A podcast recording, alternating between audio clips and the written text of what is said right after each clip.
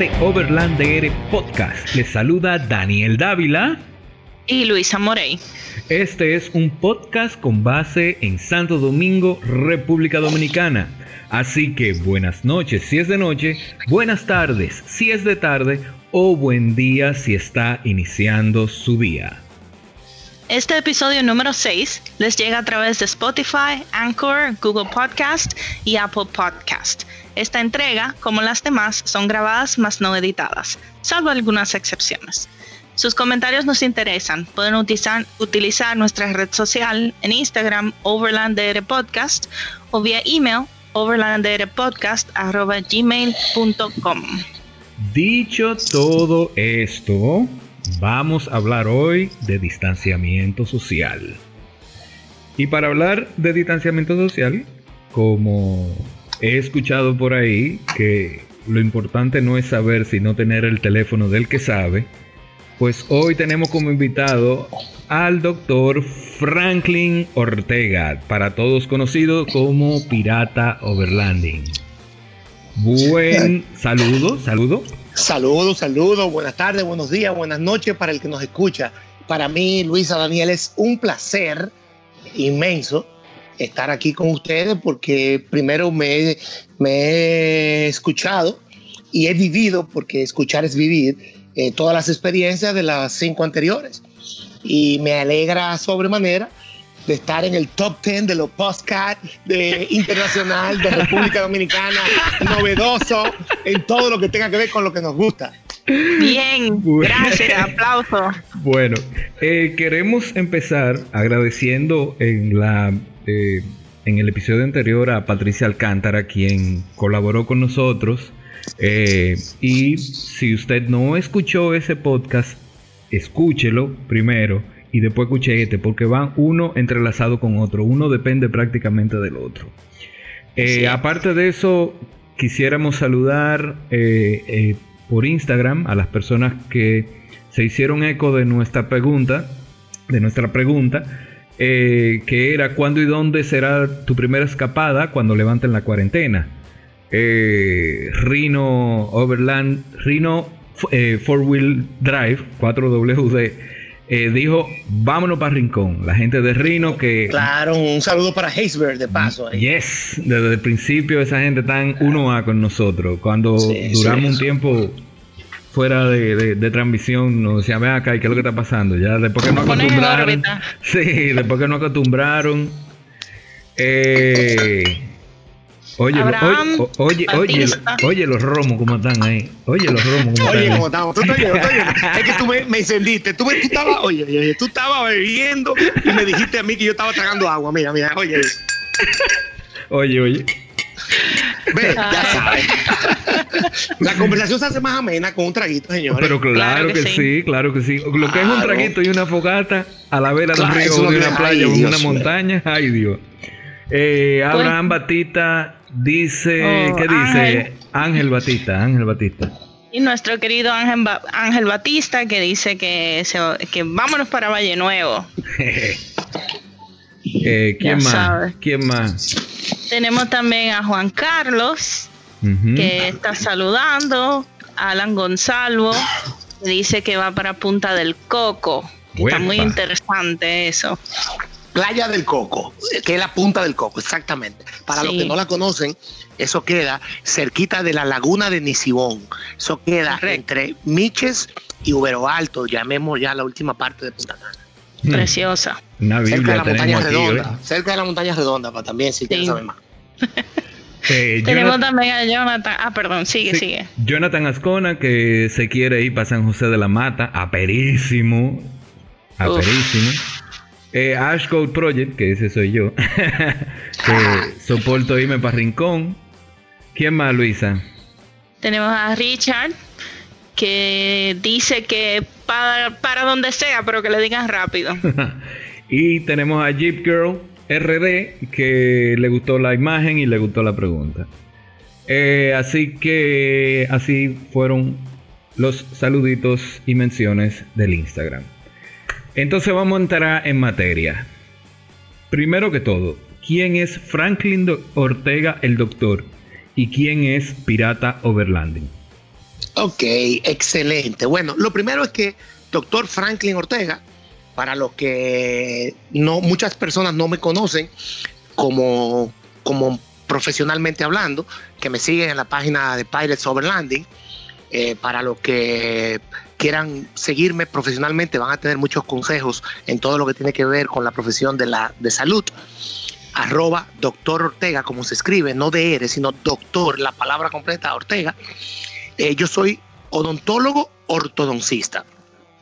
O sea, odontólogo, o sea, primero estudié la carrera de odontología, que son seis años, cinco años, depende de donde usted estudie, y después me hice ortodoncista. Tres años más estudiando en México, en el Distrito Federal, para ser ortodoncista. ¿Qué es un ortodoncista? ya todo el mundo sabe, las personas que trabajan con todo lo que tiene que ver con las malformaciones de la cara, de los dientes, de la musculatura y de los huesos de la cavidad, tanto oral como craneofacial. Entonces, como, em, como ortodoncista, pues ese es mi trabajo al que me dedico.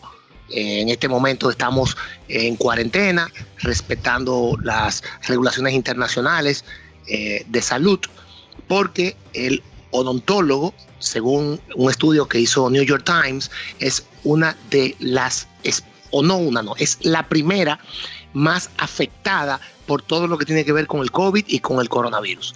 Es, eh, es el, el, profesional del área de la salud que está más expuesto, más expuesto incluso que el profesional de emergencia y que los médicos infectólogos a eh, la afección y a contagiarse del coronavirus, que más adelante vamos a explicar por qué. Y por otro lado, Pirates Overlanding es mi página de donde nosotros colgamos lo que hacemos, lo que disfrutamos y lo que vivimos. Él ya, me imagino, tú lo has definido muchas veces en otros segmentos anteriores, lo que es el overlanding, o sea, que viene de Australia, el concepto de, de, recorrer distancias grandes que puede ser en carro, que puede ser en vehículo 4x4, hasta en bicicleta, para acampar, pernoctar, dormir en lugares que usted no llega de una manera fácil. O sea, son lugares de difícil acceso. Entonces, como nosotros amamos esa parte y, nos, y amamos la República Dominicana, amamos nuestro país, pues nos dedicamos a conocer nuestro país. Esa es básicamente la parte del overlanding, a lo que me gusta, que es acampar, ir a playa, ir a montaña, ir a campo y sobre todo la parte de compartir y compartir en sana amistad y preservar todos los recursos naturales que tiene nuestro país. Yo creo que eso es una de las partes más importantes de todo el que ama esta, o sea, el que ama hacer overlanding, que es una persona cuidadosa con la naturaleza, que trata de dejar siempre los lugares mejor que como lo encontró. Bien. Mejor de ahí se daña. Ahora, yo quiero, yo quiero hacerte una pregunta intermedio aquí. Claro, claro. Y, no quiero poner en evidencia nada, pero más o menos desde qué tiempo tú, tú tienes en esto de, del overlanding. Ok, fíjate, en el overlanding yo desde pequeño, o sea, te estoy hablando desde pequeño, eh, desde los seis años. Mi primer camping fue a los seis años, por poner un ejemplo. Seis años. Yo tengo 53 años. O sea, estamos hablando de más de 45 años. Yo hice mi primer camping en Playa Grande. No sé, si ustedes saben de qué era Playa Grande. Sí. Por Cabrera, Río San Juan. Eh, Playa Grande, hoy día, está. Em, tiene un proyecto muy bonito porque lo han rescatado muy lindo. Todos los pescadores, Em, los vendedores. Hay un hotel al lado, un hotel muy boutique, muy famoso a nivel internacional, que está en Playa Grande, que compró todos los terrenos y hizo un hotel boutique. Vuelvo y les repito, diseñado por uno de los mejores arquitectos europeos. E incluso ese hotel salió en la revista Arquitecto, eh, que por cierto es de mi hermana esa revista. Es una cosa impresionante ahí en Playa Grande. Y eso antes era totalmente virgen o sea, eso hoy día tiene un, ha sido rescatado, por decirlo así, porque se ha organizado. Pero antes eso era, imagínate, por decirte un ejemplo, eh, para el sur, ¿verdad? Pero ni siquiera como Barahona, ni siquiera como Bahía de las Águilas, es algo totalmente, hace cuarenta y tantos años virgen. Lo primero que para llegar ahí eran seis horas desde Santo Domingo. Imagínate llegar a San Francisco de Macorís, de San Francisco hasta Nagua, de Nagua virar a la izquierda hacia Río San Juan para llegar a Playa Grande. O sea, eso eran seis horas y media manejando para tú llegar ahí. Ya tú sabes que en aquella época las casas de campaña que existían era con un tío mío que era amante del camping y nos íbamos todos los, o sea, en esa casa de campaña dormimos 30 personas. O sea, la casa de campaña de mi tío cabían alrededor de 20 o 25 colchones. Ya tú te puedes imaginar lo que era. Ah, pero una mansión de campaña. Sí, de esas casas de campaña que se usaban en, África, que se usan todavía, inmensas. que los palos son de madera. Y armarla era llegar a, la, a las 10 de la mañana y terminar a las 10 de la noche. Entonces, mi tío era un amante de eso y me vi eso desde pequeño. Después Jarabacoa, que mi tío tenía una casita en Jarabacoa. Nosotros hacíamos de que camping en el, en, el, en, el, en el patio. En mi casa yo hacía casa de campaña en las habitaciones. O sea, era es, como una, una fiebre por la naturaleza. Después yo soy de un, yo soy de San Francisco de Macorís. Mi padre tuvo fincas toda la vida de cacao, de café, me, crié entre caballos, entre vacas, hornillando, cultivos, eh, cerdos, eh, por decirte gallina, me patí una traba de gallo de pelea, o sea, yo vengo de un mundo campestre. Entonces, esa, ese amor por la naturaleza me lo inculcó también mi padre, porque siempre fue un amante de eso. Toda la semana mi papá estaba en la finca, yo me iba con él, y ya tú sabes, o sea, eso, ese era mi. Yo esperaba los fines de semana ansioso para realmente dedicarme a conocer lugares con mi padre. Y él me llevaba, él iba para, yo pequeño me iba para Barahona. Primera vez que yo fui a Barahona, como te digo, yo tenía también así como 8, 9 años. Y de Barahona, él me venía explicando la historia de, de Devaní, San Cristóbal, o sea, Estebanía, o sea, me iba explicando la historia de cada pueblo. Mi papá reconoció, recorrió el país varias veces. Y eso, de ahí viene mi amor desde pequeño, por la naturaleza y por acampar. hoy día eh, tenemos más facilidades, hoy día, porque pues tenemos vehículos quizá mejor dotados, por así decirlo, y ya todo se ha hecho un poquito más fácil. O sea, si hay personas que hoy dicen que armar una casa de campaña es difícil, yo me imagino, si esa persona le hubiera tocado armar una casa de campaña que eran de canvas, que ni siquiera acuérdate que, que no existía el, plástico como hoy. Sí, sí, que eran de, de, canva, de, de, sogadura y, de, palo de madera. Óyeme, no existían las lonas de los camiones azules y naranjas que usted conoce. Eso no existía. Existían unas lonas verdes de canvas, que era lo que protegías de la lluvia. Y de ese material era la casa de campaña. Entonces, todo hoy día es más fácil ya hoy tenemos eh, entienda que tú la tienes, arma sola. Sí, Entonces, eh, yo le digo a la gente, mira, hoy no hay excusa para que una gente diga eh, que no que no ha acampado, que no le interesa o que no lo quiere hacer. Hay muchas opciones.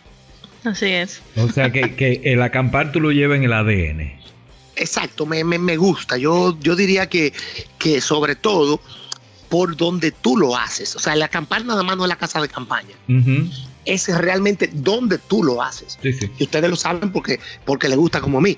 O sea, dormir en lugares que tú has dormido, por ejemplo, el derrumbado, el Manaclar. ¿Quién ha dormido ahí? Porque saben, primero que la gente ni sabe dónde queda eso. Segundo, que es difícil de llegar.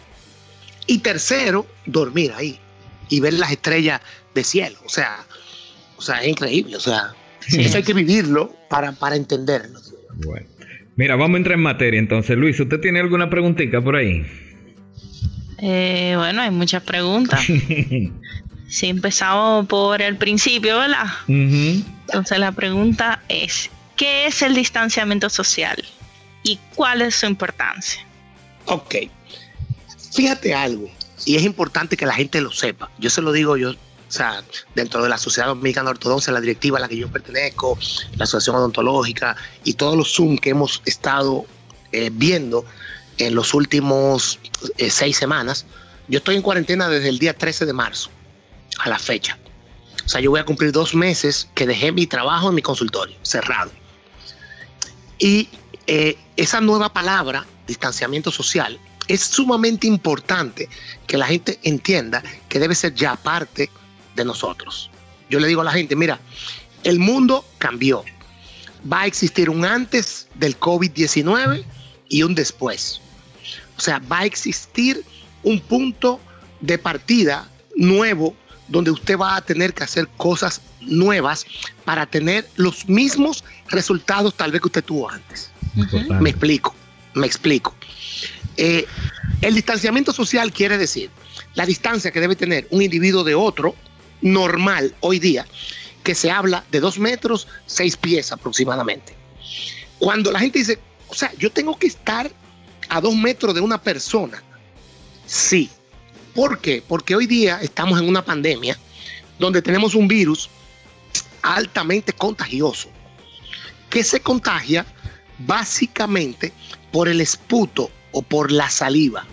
Cuando yo le digo a la gente esputo, quiere decir cuando usted tose, lo que usted bota, o los aerosoles que se producen al usted hablar. Usted sabe que hay gente que cuando todo el mundo habla y bota cierta cantidad de saliva aireada, vamos a llamarla así, o aspersada. eso mucha gente no lo sabe, eso mucha gente no, lo sabe ni se lo imagina.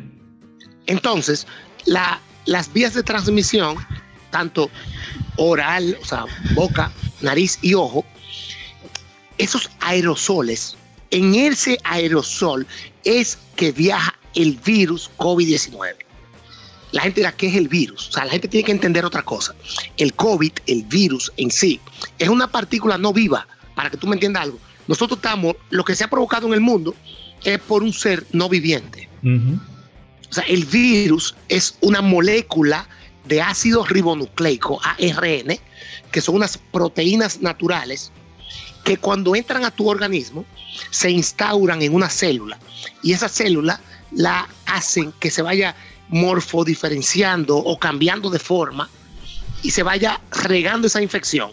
Y esa infección va a llegar a diferentes órganos. Si por ejemplo usted es una persona cardíaca que ha sufrido de endocarditis bacteriana o de fiebre de heno o de algún problema cardíaco o de hipertensión arterial descontrolada, o usted tiene problemas renal, o usted es una persona de insuficiencia renal, usted tiene mayor tendencia a que esa situación se aloje o le golpee a usted en esos lugares. Porque ya usted tiene unas condiciones que hacen que usted sea más susceptible hasta a una gripe normal. O sea, el, el virus es una gripe no normal, agudizada, con síntomas parecidos a una gripe normal. Ahí donde está eh, la confusión, que mucha gente eh, confunde una tos de una gripe o un estornudo o una fiebre con el COVID. O sea, eh, ¿cómo diferenciar esas dos entidades? Es muy difícil. Entonces, tú me hablas de distanciamiento social y yo te digo, si tú tienes gripe, ya tú estás, o sea, tú me estás demostrando ciertos síntomas que pueden ser susceptibles o parecidos al COVID-19. Pero también tú sabes que la gripe se pega, ¿verdad que sí? O sea, tú no has estado en algún momento con alguien que tiene gripe y tú al otro día estás con gripe, o sea, estornudando, o sea, tu pareja, tu esposa, tu novia, o un hijo tuyo, o lo que fuera. O tú transmitírselo a alguien. Porque la gripe es altamente transmisible. Fíjate que hay, como la influenza, por ejemplo, que es otro tipo de virus. Fíjate cómo ya hay una vacuna para la influenza y hay épocas determinadas del año, en agosto, que esa vacuna se recomienda poner, porque ahí que va a entrar la época del frío es donde hay mayor tendencia a que sucedan esas enfermedades virales. Mm. Entonces yo le digo a la gente, mira, el distanciamiento social, el alejamiento, sea donde sea, sea en el cine cuando lo abran, la fase que toca abrir un cine, no te van a poder poner una persona al lado. O sea, para que tú entiendas, el cine lo van a abrir con una capacidad de un 30% o un 25% de aquí a que lo abran. Igual los restaurantes. En, Miami acaban de comenzar a abrir alguna, algunos restaurantes con un 25% de capacidad. Si tú tenías 100 mesas, pusieron 25 mesas. Okay. Entonces, el distanciamiento social, cuando yo voy al supermercado, yo me alejo de ti que está delante de mí, por lo menos un metro, un metro y medio, porque yo no sé si tú tienes o estás contagiado, tú no me lo estás demostrando en la cara. ¿Me entiendes? Sí, sí, ¿Y qué pasa?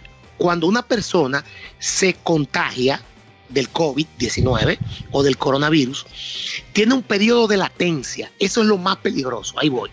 Eso para que la gente entienda. O sea, yo me contagié, Dios me libre, pero bueno, hoy con alguien que estaba, y, hoy entró el virus a mi organismo. ¿Ok? Olvídate de ponerme un blower en la nariz como estabas recomendando por ahí, de los vapores de agua caliente, de, de, cloro y llenarte cloro. Siete limones y meterte lisol por la nariz. Olvídate de eso. Si a usted le entró el virus, eso ya entró a su organismo y no hay nada que te lo va a sacar después que entró y se instauró. ¿Ok?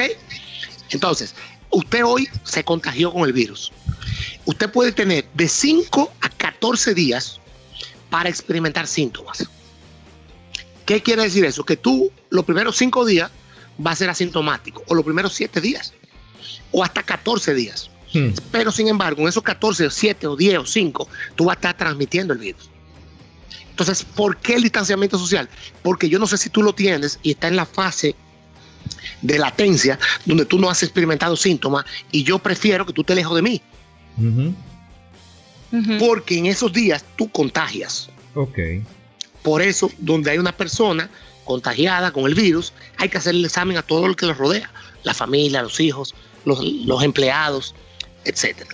Eso que tú dices nos lleva a la próxima pregunta. Ok ya tenemos claro que hay contagiados que no presentan síntomas. 100%. Y que hay contagiados que no presentan síntomas y luego lo presentan. Ahora, Exacto. ¿cómo prevenir eso en nuestros viajes? Porque normalmente nosotros no, nos vamos en grupo. De, por las circunstancias de seguridad, por las circunstancias de que en grupo se goza más, eh, por, por distintas circunstancias. Ahora, ¿cómo nosotros podemos prevenir ese tipo de situación de que andamos con un eh, infectado o, con un contagiado, mejor dicho, vamos a decir contagiado porque yo, varios. Por ejemplo, yo, te voy a decir algo. Eso es, o sea, esa fase a la que yo te estoy mencionando, es imposible tú saberla. ¿Por qué? Porque estamos claros de que no hay síntomas. O sea, yo tengo un protocolo de bioseguridad en mi consultorio que voy a implementar hasta a partir del primero de agosto, que va a reforzar el protocolo que yo tenía antes. Espérate, espérate, espérate, espérate, espérate, espérate, espérate, espérate, espérate, espérate, Que te me fuiste, te me fuiste eh, eh, de la NASA. ¿Un, protocolo qué? ¿De, de bio qué? Ahí voy te, estoy, te, voy a comparar dos cosas. ¿eh? Fíjate que de donde yo te salté para compararte. Un protocolo, o sea, un protocolo. Tú tienes un protocolo. acuérdate, Que estoy, acuérdate, que estoy, bebiendo, ¿eh? Ponme lo que yo lo matique. Pero, por ejemplo, tú eres un tipo muy metódico. Yo te conozco, yo sé cómo tú eres. tú, eres, tú tienes tu protocolo. Cuando tú vas para la playa, tú abres, tú abres tu baúl y tú tienes todas tus cosas organizadas. Claro. Tu gaveta, tu cosa aquí, tu comida aquí. O sea, ese, tú tienes un protocolo de viaje pero por ejemplo existe y va a tener que ingresar en tu modus vivendi de ahora en adelante, no tan solo para el overlanding, sino en el modo de vida. Una, un sistema de bioseguridad. Cuando digamos de bioseguridad, que yo estoy protegiéndome a mí mismo, valga la redundancia, y protegiendo a lo que me, a lo que me rodean, a los míos. ¿Entiendes? Entonces yo en mi consultorio, como profesional, yo veo a todo paciente que llega a mi consultorio, como un potencial enfermo. O sea, yo de toda la vida, trabajando en mi profesión, me he cuidado, ¿ok? Bioseguridad, me he cuidado de ese paciente que yo lo veo que puede tener. O sea, ese paciente que entró ahí puede tener SIDA, hepatitis B, B, que es más contagiosa, hepatitis C, que es peor todavía que la B, tuberculosis, cualquier enfermedad de transmisión, influenza, cualquiera. Entonces yo me tengo que cuidar de ese paciente y ahora le agregué el COVID-19.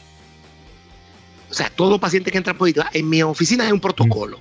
Entonces, ese protocolo, por ejemplo, del overlanding, que yo le digo a la gente, y no nos vamos a de ir, siempre vamos siguiendo, nos vamos a ir en grupo y la vamos a pasar bien y vamos a estar bien y todo va a estar bien. Entonces, ¿qué pasa?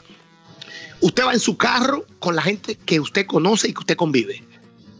En mi carro no se va a montar una persona que llegó al punto de reunión y no tenía con quién irse. Como pasa mucho en los monteos y en los overlanding que hacemos, ¿verdad que sí? que de repente, de repente tú llegaste con tu vehículo lleno. Eh, Franklin, tú vas solo, pero mira, llévate a fulano o a fulana. Eso, eso lo hacemos todos. Sí. Pues yo iba suave, menos cargado, lo que sea, ¿verdad que sí? Pues eso se acabó. Tú no puedes estar montando en tu carro a personas que no sea con las que tú estás seguro que no están presentando ningún síntoma, porque están conviviendo contigo. Seguro, seguro, seguro entre comillas, pero seguro. Bueno, ok, vamos a llamarle, pero por lo menos tiene una mayor seguridad que un extraño. ¿Me entiendes? Porque tú estás conviviendo con esa persona en el diario vivir. Sí, sí, sí. No estamos exentos, nadie está exento de esto. Y mi criterio, si tú me lo preguntas al final, es que en un año va a tener que darle al 80% de la población. La única forma de vivir tranquilo y volver a tener una mediana normalidad en el mundo es que a todo el mundo le haya dado. Y salimos de eso. De lo contrario, vamos a tener que vivir en esta cuarentena que estamos hoy día constantemente. Mascarilla puesta, ¿ok? Lavado de manos frecuente y distanciamiento social. Son las tres cosas más importantes. Entonces, esas tres cosas tú tienes que aplicarlas en tu camping. Tú tienes que ir a tu camping manteniendo tu mascarilla puesta, yendo en tu vehículo con lo que tú andas, tratando de tú llevar todo lo que tú vas a consumir, por lo menos en esta primera fase, lo que tú vas a consumir tuyo, las comidas grupales, donde estamos todos juntos metiendo la mano tudito y, y haciendo un sancocho y un cocinado. Ese tipo de cosas hay que tener cuidado. Porque, porque estamos uno encima de otro. ¿Me comprendes? Sí, sí. Ahora, si yo, yo, Franklin, decidí hacer un sancocho para 50 personas, donde yo estoy haciéndolo solamente con todas las medidas que debo tener, no hay ningún problema. ¿Tú me entiendes? Entonces, la lejanía que nosotros quisiéramos estar abrazados, juntos, todos, uno con otro, en este momento no se puede. Ya. Lamentablemente. Epa. ¿Te la otra? La otra pregunta es que cómo influye el distanciamiento social cuando estamos haciendo overlanding o camping. Fíjate algo, y ahí empatamos con la pregunta anterior. Sí. Nosotros disfrutamos lo que hacemos. Entonces, como lo disfrutamos, vamos a tener que tener en este momento una, un antes y un después. O sea, yo creo que para los, campings, los camping futuros que vamos a hacer, vamos a tener que mantener medidas que no teníamos antes. ¿Cómo influye?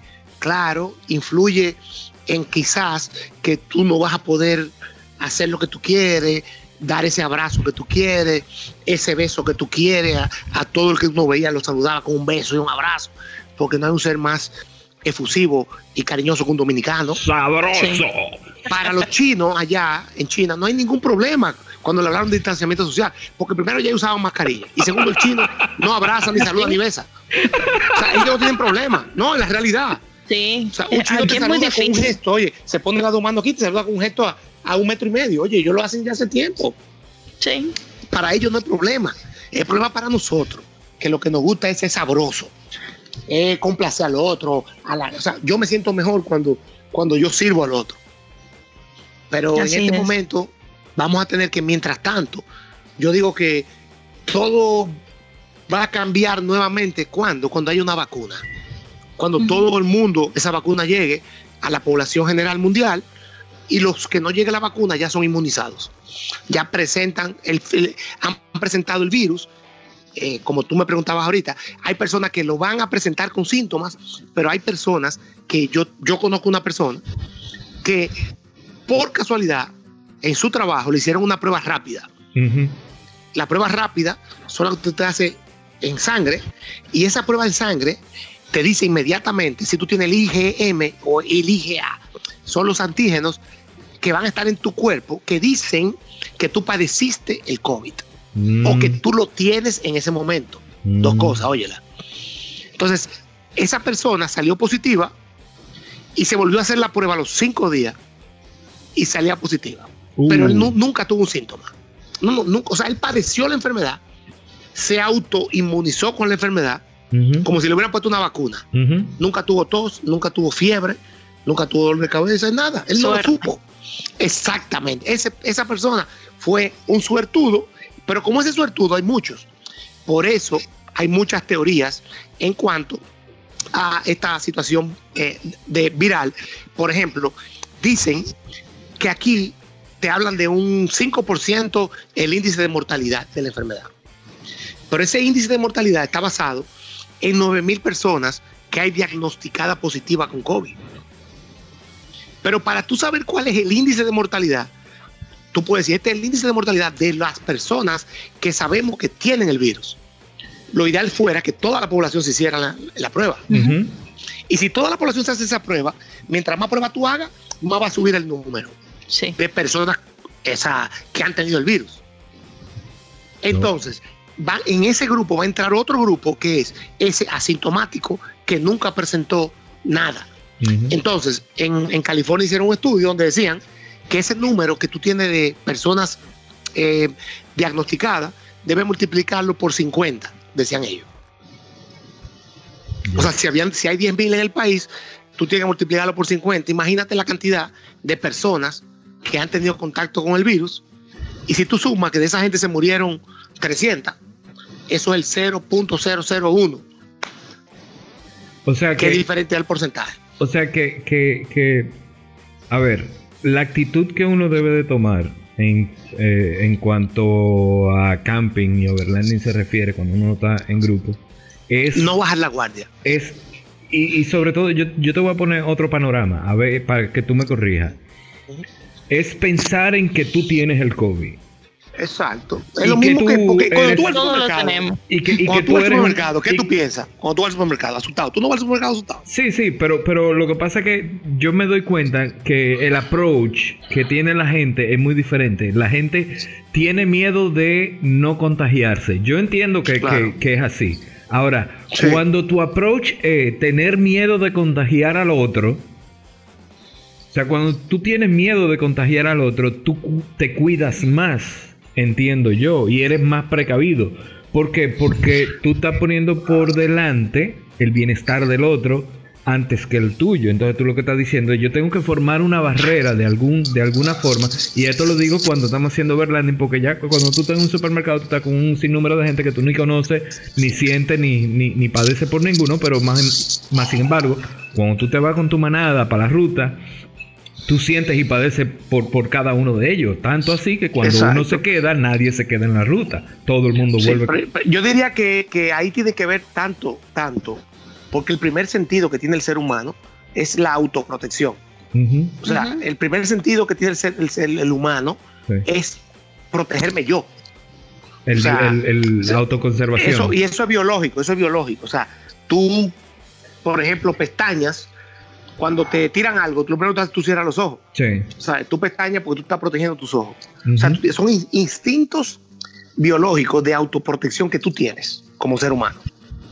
Y aparte de eso, tú le agregas que tú quieres cuidar a tus amigos, a los que están contigo. Exactamente. Pero tú cuidándolos a ellos, te está cuidando Te está cuidando a ti, exactamente. O sea, es como que todos estemos seguros. Sí, pero de hecho, por eso así como yo llamo la atención a un amigo mío que está en el grupo y me bota una botella, uh como soy yo con la basura, de recoger basura y de y que armo mi, movimiento de recogimiento de basura. Sí, sí. Pero, por ejemplo, eh, eh, si yo veo a alguien que está botando una basura de, cualquiera de los grupos de nosotros, yo me siento en la libertad de, de ir a recogerla. A veces le digo, a veces no le digo. Pero a veces cuando son mis amigos, yo las recojo y le digo, mira, si tú quieres andar conmigo, te voy a pedir un favor. E, echa la basura adentro de mi carro. Yo siempre ando con mi zafacón, con mi bolsa atrás en la goma, para que, y la puedo usar cualquiera. O sea, es como quien dice, eh, tírame la basura a mí, yo no tengo problema. Entonces, eh, en, los, en el mismo camping, ahora, yo me voy a sentir la libertad. Si estamos violando la, el distanciamiento y lo que tenemos que preservar, yo lo voy a decir, porque ya me pasó este fin de semana. Me pasó con una persona, amiga mía del colegio, de toda la vida juntos, que nos graduamos juntos, que nos encontramos en un lugar y él venía a abrazarme. Y me dolió en el alma pararlo en seco. o sea, de verdad, me dolió. Me dolió porque es mi hermano, mi amigo, el que yo quiero. Sí, sí. Y él me dice, pero tú estás sano, tú tienes, tú tienes dos meses en cuarentena. digo, sí, ¿verdad? Pero yo no, pero yo espero que tú también. Pero como yo lo sé, como tú lo sabes. Sí. Yo te estoy, con yo no acercarme a ti, yo te estoy cuidando. Claro.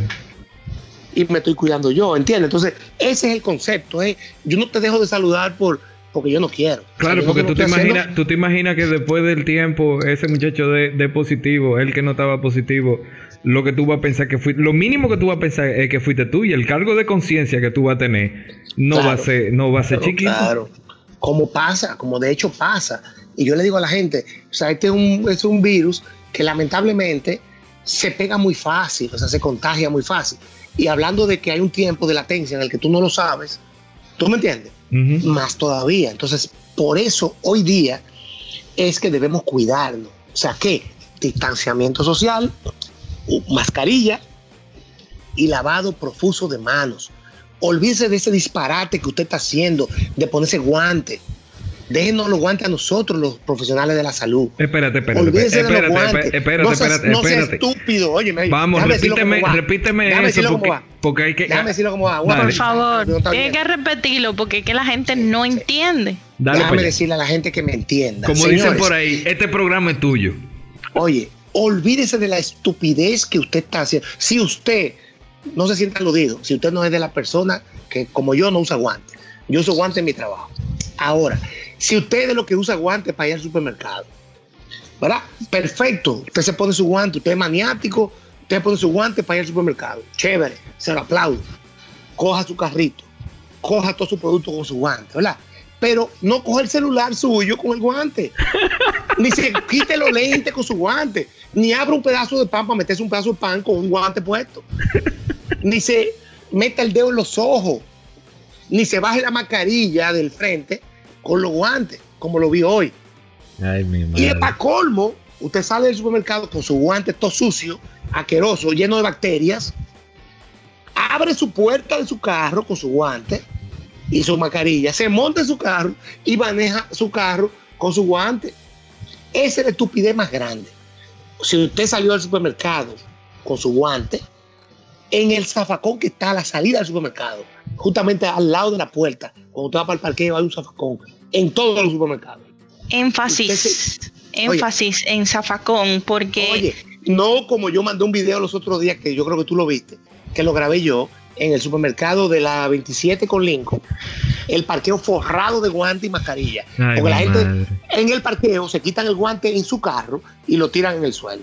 Una barbaridad. Una barbaridad. Y las mascarillas tiradas en el suelo. Usted se quita el guante, en ese zafacón usted lo deposita. Y hay una forma que después vamos a hacer un video. Si usted quiere saber cómo quitarse un guante correctamente para que no se contamine sus manos que están limpias debajo del guante. La idea del guante es que su mano esté limpia, ¿verdad? Pero usted se quitó el guante contaminado cuando salió del supermercado, lo bota en el zafacón, se va con su mano sin tocar nada, abre su vehículo, entra a su vehículo, ahí mismo usted coge gel antibacterial, jabón o coge alcohol y se lo pasa en sus manos. Y usted maneja su guante, su carro, perdón, y su carro es como una caja de cristal, totalmente estéril. No hay que andar con guante ni con mascarilla dentro del carro.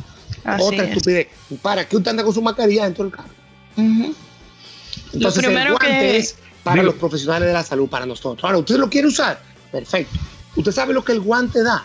¿Sabe lo que el guante da? ¿Cuál es el problema grande del guante? Daniel, ¿Cuál? tú dices, ¿tú sabes cuál es el problema ¿Cuál? grande? No. La falsa seguridad. Seguridad. Ah, sí, sí, Claro. claro. O sea, es como cuando tú andas en un Caterpillar, en un tractor, o los tipos que andan en las patanas, en la, en la, en la- en- para el sur, que son asesinos, Sí. porque ellos andan en un tanque de guerra, Ujú. llevándose a todo el que se mete en el medio. Entonces, los guantes te dan a ti esa falsa seguridad, que tú crees que ese guante que tú tienes puesto te está protegiendo. Pero el guante coge tantas bacterias como tu mano. Entonces, usaste guante, bótalo, lávate la mano. No usaste guante, saliste del súper, no te toques el celular, no toques la mano. Límpiate tus manos antes de montarte a tu carro con gel antibacterial y estás en lo mismo. Así es. Y otro, Eso otro, otro, otro consejo, si por porque ¿Se puede uno servir un trago ahora? Sí, sí, sí, dale, claro, siempre, siempre. Óigame, usted puede parar en cualquier momento. oye, oye. La gente oye, que estos programas son, son en vivo. Ya yo, ya yo voy por tres, ya yo voy por tres Ah, aquí ok. tranquilito. Come. Voy atrás yo. Yo estoy atrás del último. Bueno, Eh, ¿Se entendió, Luisa, lo de los guantes? Para que la gente entienda eso. Sí, se entendió. Sí, no, no, Por no. Eso es favor. Per- per- Eso es eh, importante. Perfectamente, perfectamente, perfectamente. Eso de los guantes es, es algo eh, importante de, saberlo, sobre todo porque ahora estamos. Y la contaminación por provocando contaminación por, por plástico, señores. Increíble lo que está pasando. Tú te vas al malecón. Yo estoy ahora mismo, para que la gente entienda, yo voy a, yo voy a caminar al malecón, voy a caminar al mirador, me quito mi mascarilla cuando no tengo distanciamiento social de todo el mundo, respiro aire yodado del mar. Deje. El, el problema más grande de la humanidad ahora mismo, ¿tú sabes cuál es? Vamos a extrapolarlo al dominicano, pero de la humanidad. ¿Tú sabes cuál es el problema más grande? Que están matando a la gente. El miedo. Sí. Si usted tiene todas las condiciones y todas las medidas de precaución, suelte el miedo. Así es. ¿Entiendes? O sea, yo me voy al malecón, hago ejercicio, camino, eh, mantengo. Tú sabes que el miedo deteriora tu sistema inmunológico. Sí. Usted que está gastando vitamina C, tomando todos esos todo esos medicamentos que usted toma y tratando de subir su defensa. Sin embargo, la preocupación se la baja Uh, y el estrés. Para que tú veas. Entonces, Ese- haga ejercicio, esté en aire, en, en aires, en lugares abiertos, camine, haga ejercicio, pero, o sea, o sea, eso te va a ayudar más que cualquier medicamento. Así Eh, es. yo, yo iba, ahora que tú pusiste el, el, el temita del, del celular eh, como dato también, tú sabes lo que yo normalmente Sí. hago. Ahora, hay gente que, que no le gusta, pero yo no tengo problema con, con asuntos de celular. Yo normalmente lo que hago es que lo pongo en, en alto parlante. En vez de llevármelo a la... O sea, cuando estoy en un supermercado, eh, eh, exactamente. En vez de llevármelo a la oreja, lo, hago, lo que hago es que lo pongo al alto parlante y cuando me monto en el vehículo, que me lavo Lo la mano, de una vez le doy su lavadita con... Claro. Tú le echas alcohol como si fuera a tu mano, sin problema. Lo que la, la medida que yo adopté es porque yo millennial al fin, perdón, millennial al fin, yo utilizo el celular, ahí tengo la lista de compra. Entonces, lo que yo hice es que yo soy, eh, yo todo lo hago con la derecha. Entonces, en la izquierda Lo ideal es que agarro- tú uses, exacto, tu mano, dere- tu mano dominante, izquierdo Sí. derecho, tú eres zurdo derecho, y yo le recomiendo a la gente, tú te pones un guante en la derecha, manejas el carrito, eso era lo que yo hacía con mi derecha, y con la izquierda tenía mi lista de compra en notas, y entonces busco la lista de notas, pero mira qué pasa, no sé si te pasa a ti como a mí, me imagino, a ver, yo trato de ir lo menos posible al supermercado, y cuando voy trato de hacer una compra que me dure 10 días o 12 días. Entonces, para ir menos y darle la oportunidad a que otras personas vayan y no salgan molotes, etcétera, y no ir cada tres días al supermercado. Entonces, ¿qué pasa? Eh, cuando tú vas y haces una comprita generalmente un poquito más grande, el carrito se pone pesado. Y manejar el carro con una mano y tener la otra mano libre es más difícil cuando el carro está pesado. ¿Me entiendes? Entonces, me ha pasado, ya yo estoy, que hago dos cosas. O anoto la lista, como la hacíamos antes, manual, en un papel, o me la grabo en la mente. Hago la lista, la repaso antes de entrar al supermercado. Eh, se escucha bien, ¿verdad? Sí, sí, sí, Sí. sí. Ok. Hago la lista manual en un papel, o me la grabo y hago un ejercicio. Digo, vengo a buscar 10 cosas. Y me grabo los 10, los 10 objetos o las 10 cosas que voy a comprar. Entro al supermercado y busco mis 10 cosas. Y no toco el celular, lo tengo en el bolsillo. Bueno, lo de recordar para mí se hace muy difícil. Sí, pero es bueno que lo hagamos. Es un ejercicio para evitar el Alzheimer, ¿oíste? Pero Yo- es un buen ejercicio. Es una yo buena... soy yo soy buena organizando carritos entonces yo puedo yo puedo coger un carrito chiquito y yo puedo meter una compra Ah, bueno. muy grande entonces yo lo que hago es que yo manejo el carrito con la derecha y todo lo que toque es con la derecha y la izquierda solamente el celular que va de mi mano al bolsillo y del bolsillo a la mano Pero es bueno que la gente deje ese miedo con lo que estábamos hablando. Esa histeria de usted llegar del supermercado, quitarse la ropa, echarla en el hamper, bañarse de arriba abajo, meterse, el lisol por los oídos. Mira, ya yo no hago eso. Es más, vuelvo y te repito, ya yo dejé, lo más tedioso para mí era el supermercado. Yo, le, yo grabé un video donde le enseñaba a la gente, yo desde que esto comenzó nunca he conseguido el lisol. Entonces yo tengo en mi casa dos potes atomizadores. Yo preparo, consejo, cuesta tres pesos, preparar un hipoclorito de sodio. ¿Qué es el hipoclorito de sodio? Una medida de cloro por 5 de agua. Usted coge un spray atomizador, ¿ok? Que valen 30 pesos ahí en cualquier supermercado. Y usted echa una taza, vamos a decir, de café, ¿ok? Del tamaño de una taza de café, de cloro, cloro de ropa, del que el, ga- el que el galón cuesta 60 pesos o sea, una taza y echa cinco tazas de agua. Y ahí usted preparó eh, unas, algo que te va a matar, no el coronavirus, no. Cualquier virus que esté en la superficie, en el piso o en los productos que usted compre. ¿Ok? Se ha demostrado que ya ese virus no va a durar en ese paquete vivo y va a tener la capacidad de infectarte por la carga viral. Ya eso se demostró que no es así. Pero independientemente, usted se quiere sentir seguro, y usted lo quiere hacer, sígalo haciendo. Ya yo no lo hago. O yo traigo los productos del supermercado, lo dejo en mi área de lavado, todo lo que no es perecedero, entiéndase, vegetales, jamón y queso, lo que va a la nevera, inmediatamente yo los cojo, que lo echo siempre, lo meto en el fregadero con agua, jabón y cloro. Lavo todos mis tomates, todos mis productos, los dejo en el escurridor, se secaron y los meto en la nevera. Los quesos, los jamones, le paso un trapo con agua y jabón y los guardo. Ahora, los, las- la pasta, la leche, todo eso yo lo dejo en el área de lavado. Y al otro día yo lo organizo en mi closet, sin Mm. lavarlo, sin limpiarlo. Sí, sin yo también. Ya yo me quité ese problema. O sea, o sea, es que esto- estos consejos que tú estás dando, y quiero recalcarlo, no necesariamente y únicamente aplican para la casa, sino aplican para cuando nosotros Para no todo. vayamos de camping, que tú no hagas este procedimiento la noche antes del camping, sino uno o dos no días antes del camping. Esto, esto es tan Sí. tedioso, tú compraste todo lo que tú necesitabas, lo dejaste orear, como yo le digo, y al otro día tú lo armaste tu equipo completo. Y te lleva, y te lleva tu pitolita, tu pitolita con ácido, ¿cuál? ¿Cómo fue la cosa? Hipo- hipoclorito de sodio, eso es muy sencillo.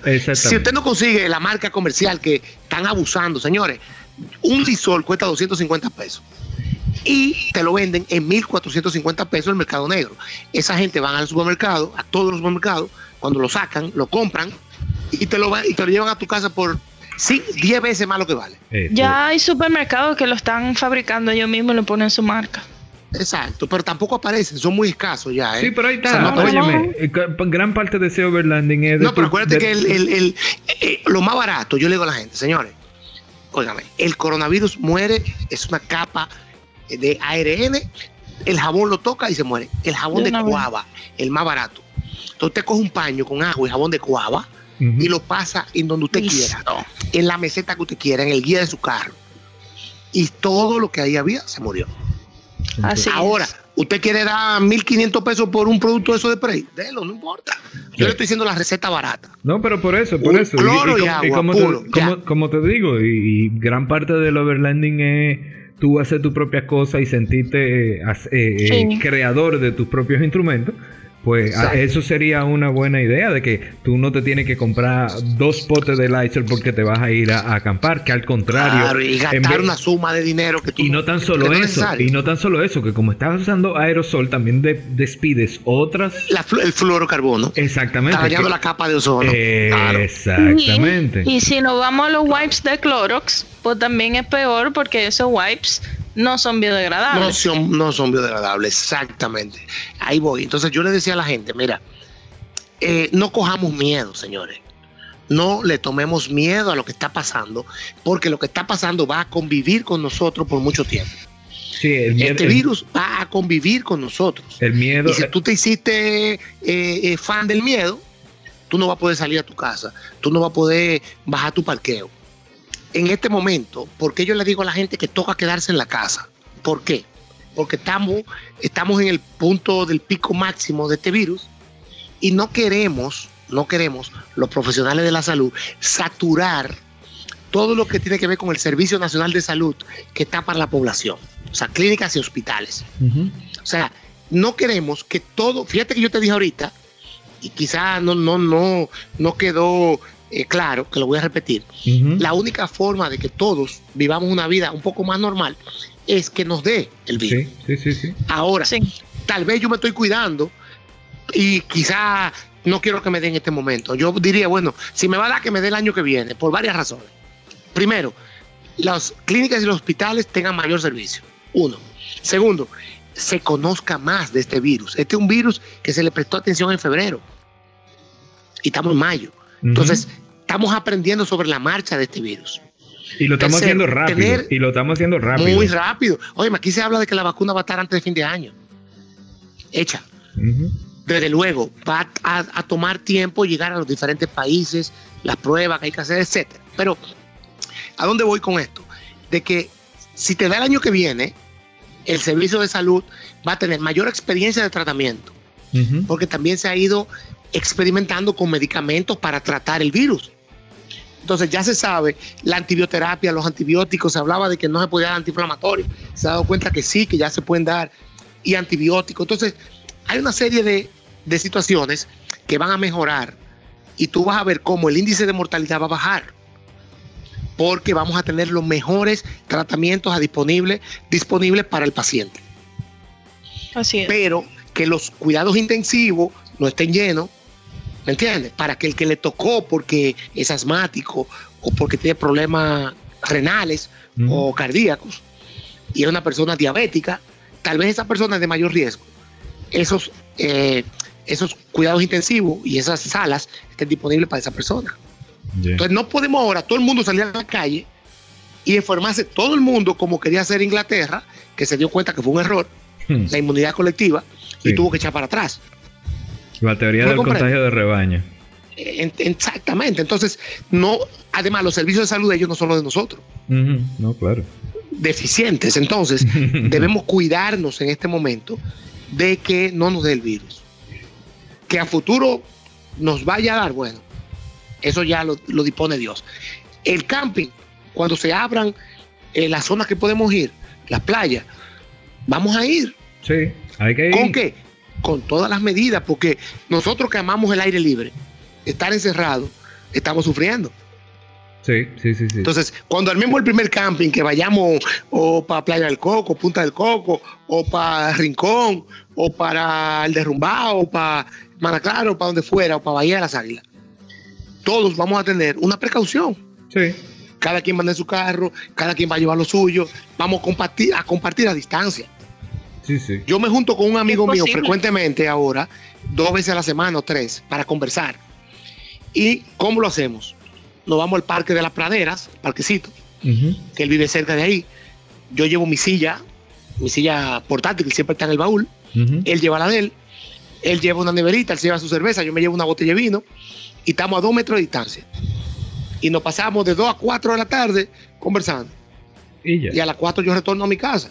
Eh, tuve el aire libre, eh, mascarilla, distanciamiento social. Mm. O sea, ¿qué te Relajación. Es perder el miedo. Es que no seamos víctimas del miedo. Volvamos a hacer lo que, vamos a volver a hacer lo que fuimos, modificados. No igual que antes, modificados. Yo, yo tengo, yo tengo una, una inquietud.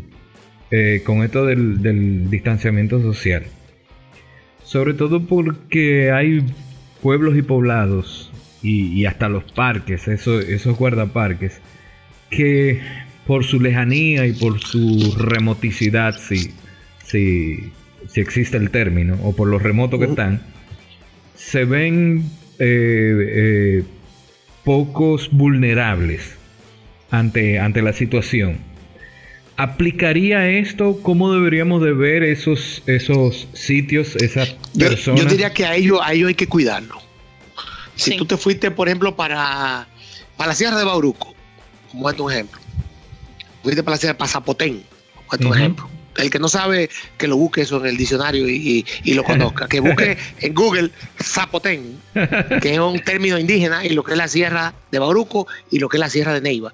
Dos sierras sumamente importantes en nuestro país. Y bella, carajo. A altura de dos mil y pico de metros sobre el nivel del mar, eh, la sierra de Bauruco, que es frontera natural de Haití con República Dominicana, que tiene un microclima excelente, con una biodiversidad y una flora espectacular. O sea, si tú te vas a Zapotén, donde hay un, donde hay un guardaparques, y tú vas a acampar, que lo puedes hacer pidiendo permiso a Parque Nacional, o sea, pagando tu permiso.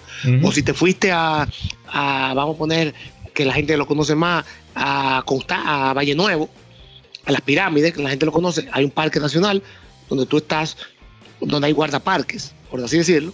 Esas son gente que están cuidadas, cuidadas entre comillas. Entonces tú que estás yendo de la ciudad, tú le estás llevando basura, contaminación. Entonces, ¿qué, queremos que no pase? Que tú le lleves un virus a esa gente. Entonces, por esa razón, vamos a cuidarlos a ellos y vamos a cuidarnos nosotros igualito. ¿Cómo? Tú le vas a llevar la comida, le vas a dar su comida, todo igual. Pero yo lo que hago cuando voy a un lugar, a mis a los que trabajan en mi edificio, por ejemplo, ¿verdad? Yo le hago, yo le hago cena y se la pongo en una mesita que yo tengo afuera de mi casa. Lo llamo, fulano, mira, te dice tu cena, ven a buscarla. Y se la come. Entonces, es, es, es modificar ciertas conductas nada más. ¿Me entiendes? Yo te puedo brindar una cerveza de la mía y te la saco de mi, de mi neverita, Tú la la pongo limpias. encima. te- bueno, ya está limpia porque yo la metí en la neverita limpia. Ah, bueno. Sí, O sea, pero por si acaso. nevera Por si acaso. desinfectada. Ya yo la metí bien. Exacto. Yo la saqué, la puse arriba de mi, neve- de mi nevera y te dije, Daniel, ven, hermano, esa cerveza es tuya. Ya. Y tú fuiste a buscarla y yo me alejé. Y ya. Y estamos en una fogata todos que hicimos a un metro cada uno. Y yo te oigo y yo te escucho y oigo la música y hago los cuentos. Así de sencillo. O sea, yo entiendo que eso va, eso se puede. Sí, sí, sí. Tenemos que entender que se puede y que lo Y necesitamos. que lo necesitamos y que lo debemos Para hacer porque de la, de la única manera de la única manera que tú dices que nosotros le perdemos le perdemos el miedo es tratando de hacer lo normal o sea lo, lo que el- tratando de obtener el gusta. resultado como tú dijiste ahorita tratando de obtener el resultado que nosotros teníamos antes haciendo nuevos métodos teniendo nuevos modificando métodos, cosas. modificando cosas pero al final de y- cuentas pero- es buscar Pero esa, tener esa modificación, sí, pero esas modificaciones van a ser de aquí en adelante parte de tu vida. sí De hecho, yo me atrevo a apostar que, que aquí van a, su- a surgir nuevas generaciones, nuevos nacimientos, nuevos niños, que van a, a conocer otra cosa sí que nosotros vivimos y tal vez ellos no van a, como pasa hoy día. Nosotros vivimos el abaco. Ellos están viviendo una computadora y un iPad que te la exigen para entrar al, al colegio con 6 años, 8 años. Sí, sí, sí. O sea, Nosotros vivimos el entonces- teléfono, el teléfono de ruedita y de teclado. Y, y que tú casi nada, que nada más hacía ruido. Y el no, no, y el, y el VHS. de jugar. Y Y el de- jugar, que, que hacía ruido. Esos muchachos no juegan con eso. ¿Entiendes? Entonces, entonces, las cosas van a ir cambiando. Fíjate cómo en China y en Japón y en Corea, por cultura, cuando esa gente le daba gripe, siempre andaban con una mascarilla montada. Y tú decías, y tú ves los chinos que son, la, son, oye, son 1.500 millones de habitantes. Cuando tú lo ves en Nueva York o lo ves en Europa, una mascarilla puesta. Entonces, pero no ahora, hace 10 años. Y antes uno decía, ¿y esto loco? Son Mira unos ahora. locos. ¿Por qué? Porque ellos estaban cuidando de que no le diera un virus, cualquier virus. Claro. O sea, porque el coronavirus no es nuevo, o sea, el coronavirus, o, el tipo de coronavirus, está el Sí. NH1, el H1N1, el SARS, el MARS. Hay muchísimos virus que han pasado anteriormente en la humanidad de la familia del coronavirus, Sí. que este es otro, eh, o es otra cepa diferente. Entonces, ¿quién te dice que a ti dentro de X tiempo no va a venir otro más? Entonces, hay que aprender a cuidarse y tener esos cuidados. Yo creo que vamos a seguir haciendo lo mismo con nuevas, eh, eh, le vamos a agregar nuevas pinceladas a lo que hacemos. Hablando de aprender a cuidarse, eh, muchas veces cuando, cuando tenemos una ruta planificada y la estamos esperando con, con muchas ansias, a veces ni una gripe como la conocemos no nos detiene de salir a explorar. ¿Qué debemos hacer cuando presentamos algún síntoma de gripe, ya sea durante la ruta o antes del viaje?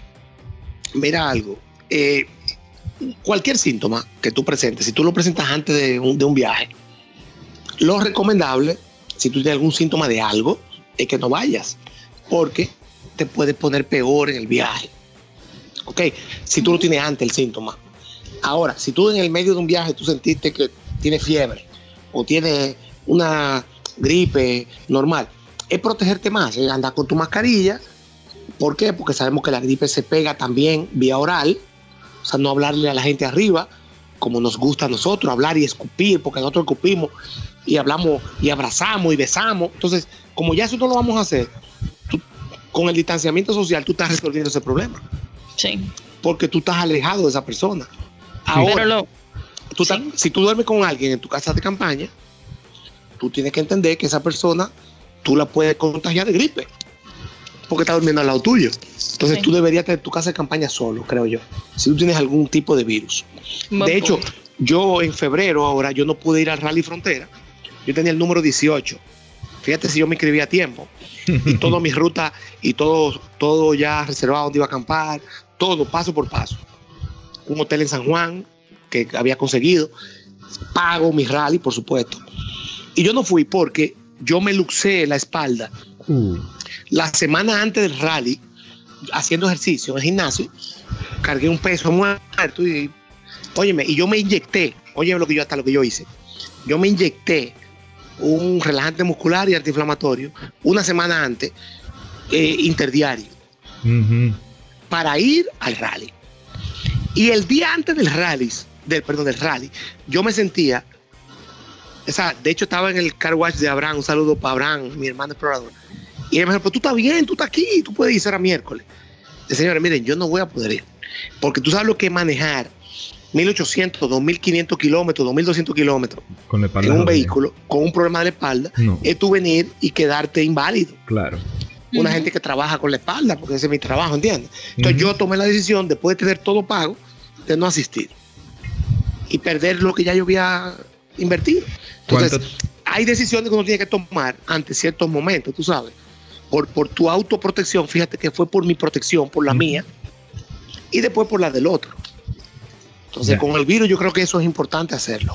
Y yo, yo creo que también una de, la- de las cosas más importantes, eh, cuando tú tengas algún síntoma parecido o algo, hasta, qué sé yo, o vamos a decir que de repente te duela un lado, una que tengas calambre en, en- en- un brazo, que todos sabemos qué significa normalmente cuando tú tienes un, calambre en un brazo, que lo importante es comunicarlo, que no quedarte callado. Claro, Porque muchas veces el- el- el, eh, nosotros, so- sobre todo en los hombres, que para no mostrar debilidad ni para ah yo soy el No, macho no. de pelo en, Mira, de pelo en el pecho Mira, yo, yo le voy a dar una recomendación hablando de eso, ahora que tú tocas ese tema, que se la dio un amigo y se llevó de mí, él es muy metódico. Un amigo que hace, eh, que él hace, bueno, él es endurista, motores, trial, o sea, algo parecido a lo que nosotros hacemos, pero en motores.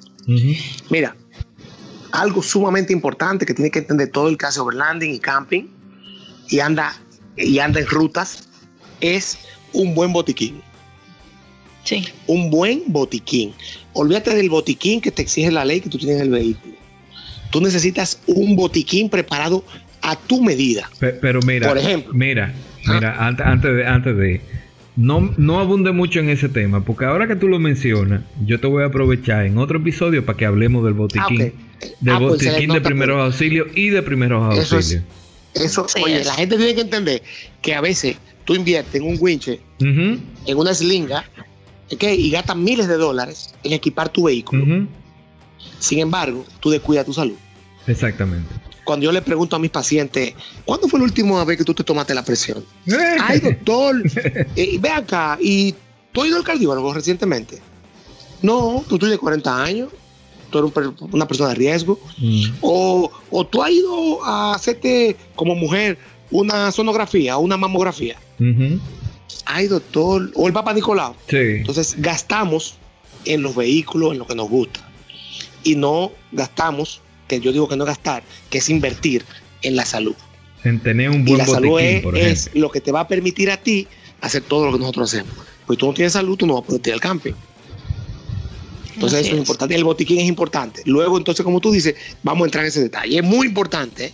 Eso es más importante que la eslinga. Para que la gente lo entienda. Bueno, mira, yo vamos a tirar la última pregunta. Porque a- eh, hablando, hablando tantas cosas, hemos, se han respondido muchísimas preguntas de las que nosotros teníamos aquí. Hemos tenido que ir, tú sabes, reajustándonos. Eso quiere decir que, claro, que es interesante porque hemos hablado cosas Sí, sí, que, no, que han no, salido es, los temas, claro. es abundante, o sea, esto es un compendio que hay que oírlo y volverlo a oír y volverlo a oír.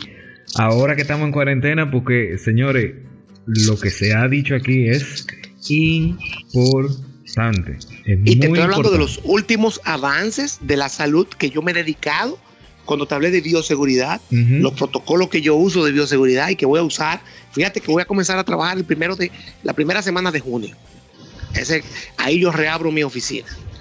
¿Por qué? Porque estoy esperando una serie de sistemas que voy a instalar de bioseguridad para proteger más a mi paciente y protegerme yo. Entonces la bioseguridad, que es lo que estamos hablando aquí, son temas de hoy, de ayer.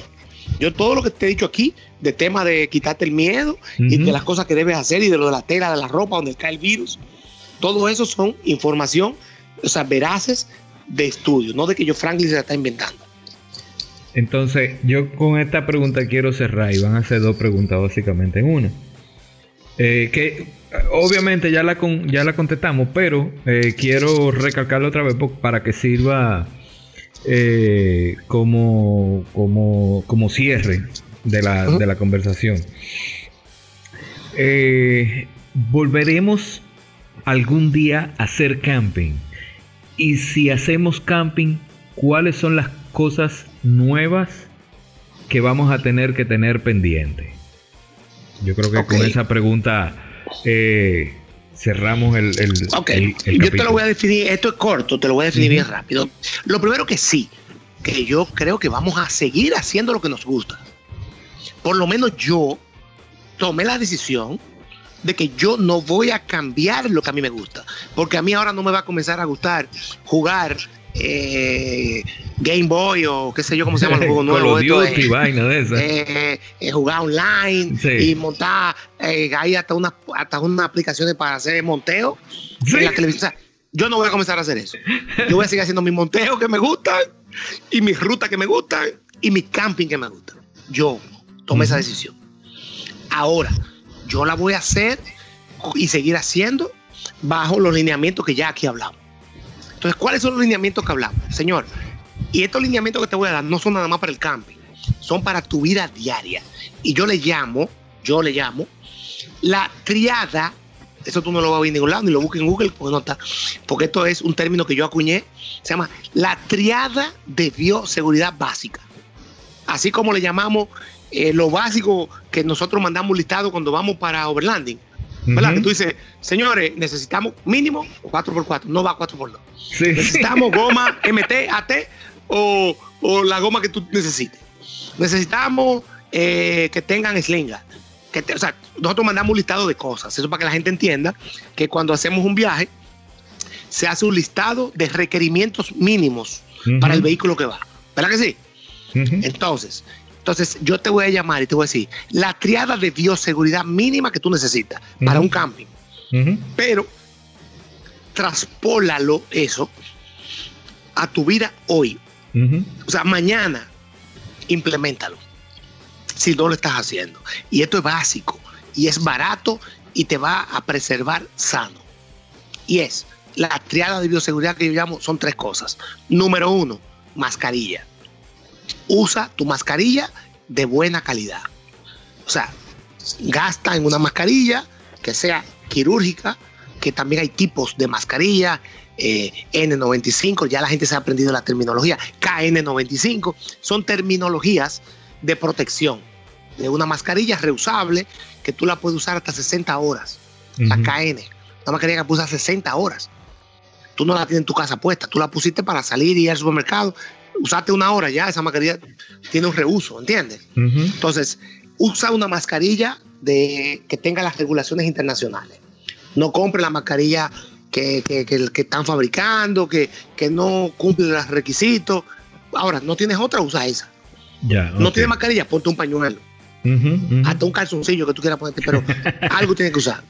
Ok, eso por un lado, mascarilla. Segundo, lavado de manos frecuente olvídate de los guantes que mencioné, porque la gente está usando en este país los guantes como un disparate. Olvídate de esa estupidez. Lávese la mano cada cinco minutos. Tocaste algo que te sientes inseguro, lávate la mano. No te lleve la mano a la cara. Eso por un lado. Y lo otro es el distanciamiento social, que es lo que hemos hablado aquí. Este momento tocó para mantenerte distanciado.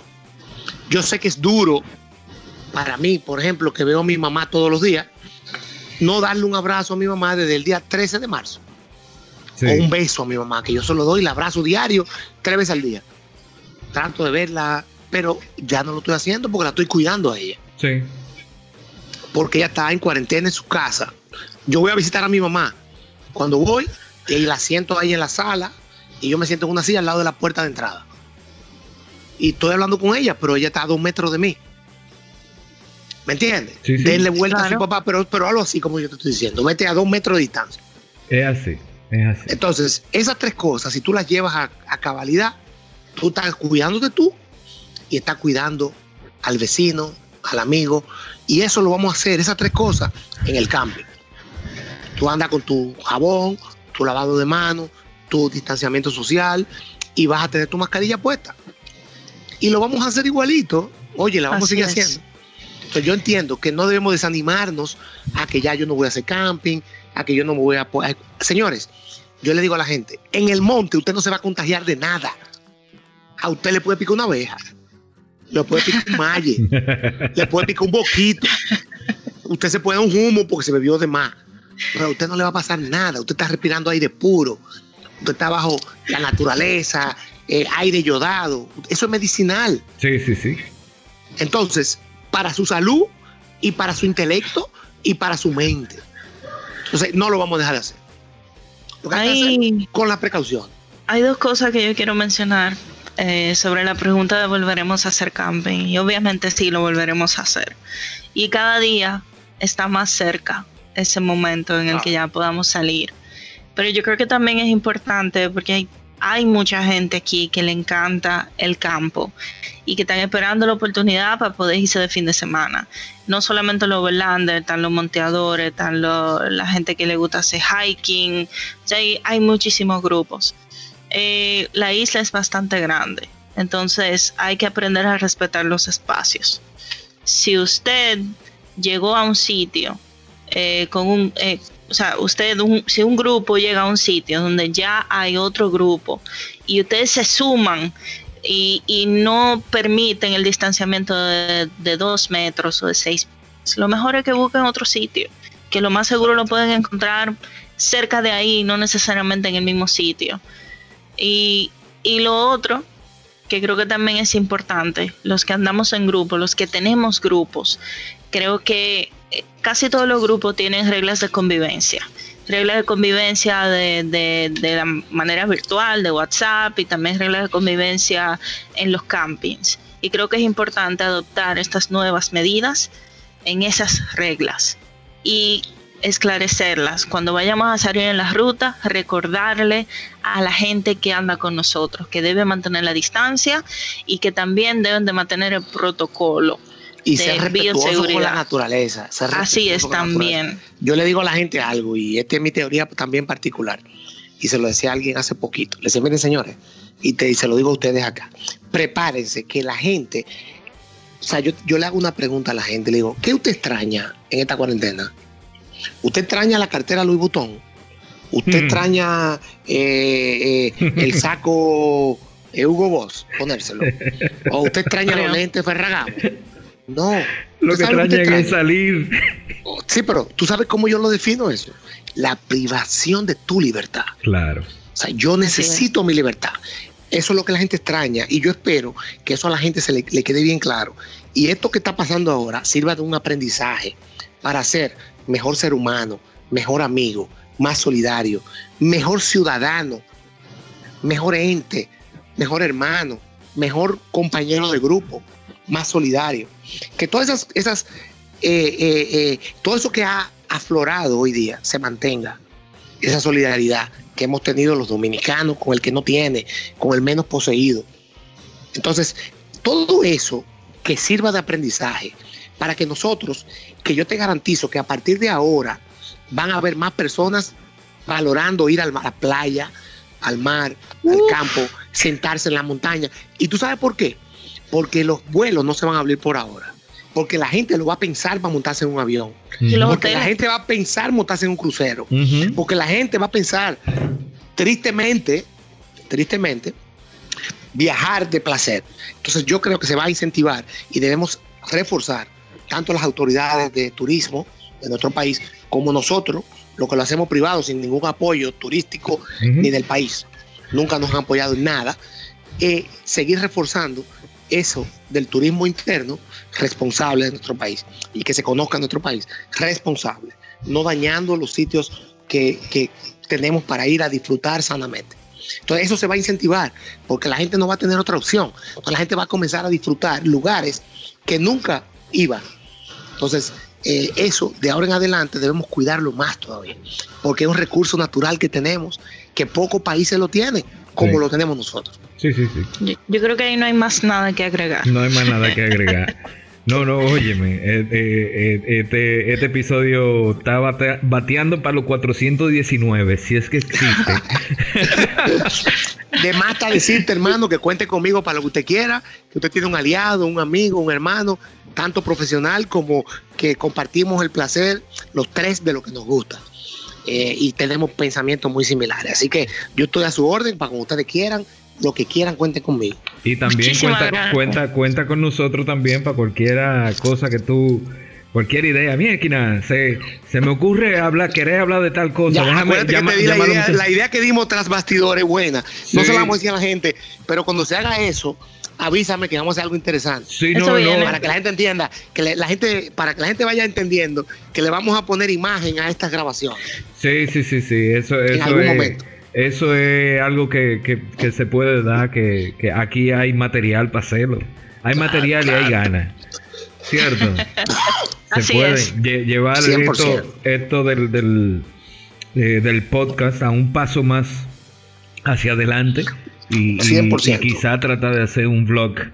Eh, y, lo felicito de verdad por, por lo novedoso, por lo interesante, porque ustedes son pioneros en esto y que de verdad, de verdad, eh, los felicito porque me siento sumamente orgulloso de ser amigo de ustedes y de compartir con ustedes fuera de aquí, de, lo que es el, post, el podcast, eh, de compartir, de disfrutar, eso es importantísimo. Sí, siempre, siempre la idea ha sido tratar de, recopilar información, tratar de poner, tener puntos de vista, tratar de, tener esa, esa base de datos que pueda en algún momento eh, pues eh, ayudar a, otra gente a, encontrar respuestas eh, a sus preguntas.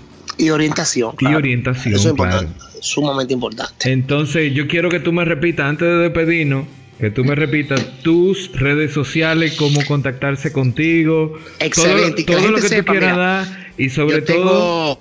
Una, una sección ah. una de radio eh, con nuestro hermano y amigo Harold Labot eh, en Sobre Ruedas con Harold. Entonces, yo, le, yo siempre digo en, la en esa sección que tengo que voy, eh, que mi finalidad es orientar a nivel profesional, a nivel odontológico, a nivel médico.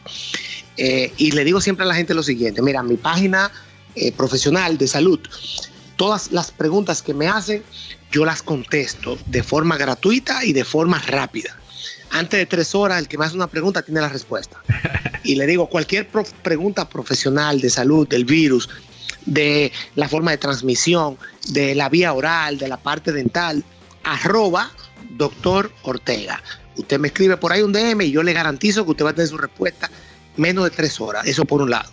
Y cuando usted tenga una duda, que quiera saber algo de Overlanding, o usted los llama aquí a este podcast, lo sigue, o o usted puede también escribirme a mí, arroba Pirates Overlanding, el pirata, Pirates Overlanding. Así que ahí me localiza sin problema.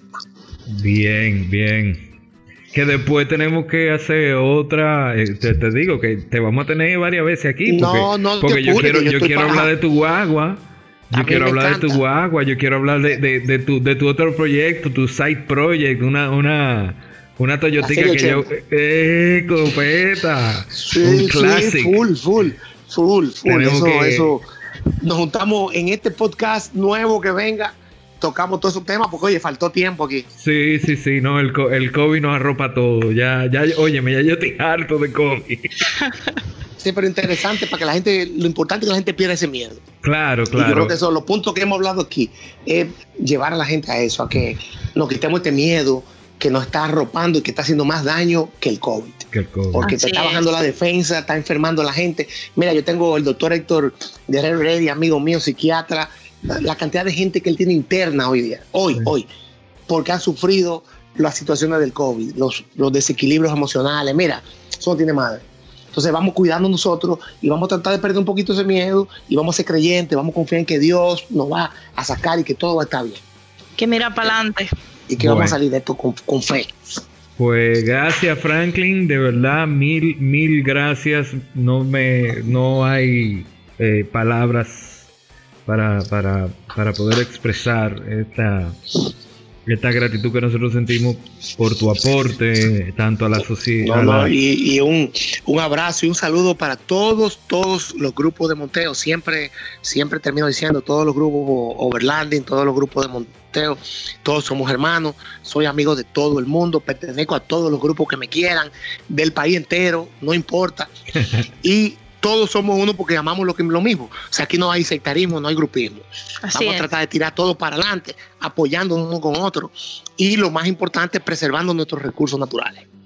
Bueno, pues llegó la hora de despedirse, señores. Una hora, una hora y veinte y veintidós. Eh, se nos extendimos, pero valió la pena, valió la pena muchísimo. Así que yo creo que es hora de despedirnos. Muchísimas gracias a todos por hacernos parte de su día, tarde o noche. Con un fuerte abrazo se despide Luisa Morey, Daniel Dávila y Franklin Ortega el Pirata. Así que fuerte abrazo. Recuerden que la aventura espera por ti, pero mientras tanto, quédate en casa. Un abrazo. Chao. Chao.